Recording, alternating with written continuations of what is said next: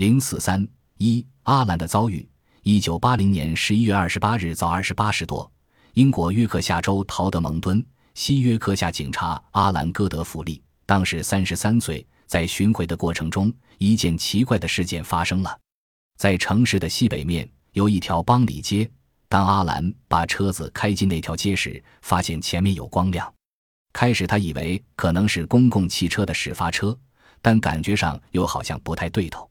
因为那是一个扁平的球形发光体，全身发出一阵蓝光，对照之下，有五个窗户反而显得很暗。窗户之下有东西从左向右回转，宽大约六米，高度四米。街道两边的路灯和巡回车的前灯都被飞碟发出的光亮笼罩着，飞碟表面看上去像是金属的，下面那部分在转动，四周的树木被风吹得摇动不已。阿兰想打电话通知警察署，可汽车上的通讯工具全都失效，于是他不得不迫使自己镇静下来。他取出平时用来写报告书的笔记本，在上面目测描绘飞碟的形状。紧接着，周围的情景突然有了变化，巡回车不知什么时候向前移动了一百米。阿兰大吃一惊，便把车子开了回来。可就在这一刹那间，飞碟消失得无影无踪。几分钟后。阿兰带了警察署的同僚再赶到现场，周围的地方都为夜间的雨水所浇湿了，唯独 UFO 曾经停留的地方一片干燥，草地被吹成漩涡状。后来经过进一步严密的检查确认，发现阿兰有二十分钟时间的记忆丢失了。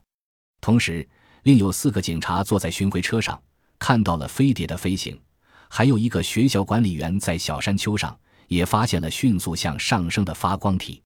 英国的女性 UFO 研究者吉尼兰德尔斯通过两位著名的精神分析学家罗伯特布莱阿和约瑟夫贾费的帮助，对阿兰进行催眠，试图寻回他失去的记忆。可是这些找回来的记忆使大家吃了一惊。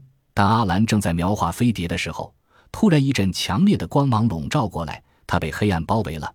此时他失去了意识，他产生了一种浮游感，恍恍惚惚飘进。被运入了房间中，看见了一个戴圆帽子、穿白衣服的高个男人，还有八个机器人，头像电灯，眼睛是一根横线，身材像孩子。阿兰把高个男人称为约瑟夫，这是圣经中的人物，也许形象有些相像。他的嘴巴不动，但是能够说话，令人吃惊。头脑中能够听到声音，好像碰到了桌子，头上有光亮。好像发生些什么，可不明白。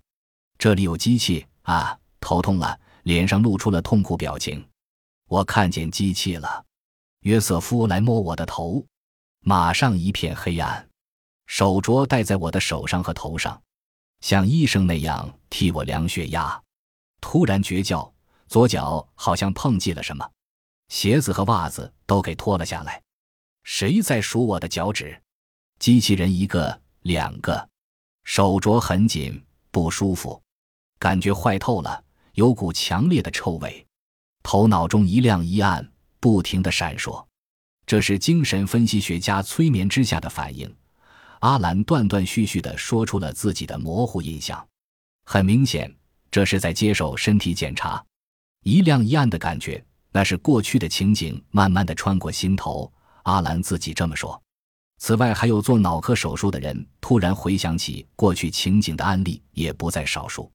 医生同阿兰进行了交谈，从中发现了不少的线索。阿兰非常吃惊的，据说约瑟夫认识我。医生为什么这么说？阿兰，因为他说还记得我吗？我立即注意到他认识我，在哪儿见过面？头脑一片混乱，想不起来了。医生。那么什么时候见过的呢？阿兰，很久很久以前。是是是，仿佛在回答约瑟夫的问题。医生，为什么老是说是是是？阿兰要口答很多问题呀。医生，是些什么问题呢？阿兰，那不能说。在遭受绑架的情况下，尽管接受这样的催眠，可有一部分记忆始终恢复不了。这是因为绑架者为了阻碍他的复原，花了很大功夫，有意造成了这样的状态。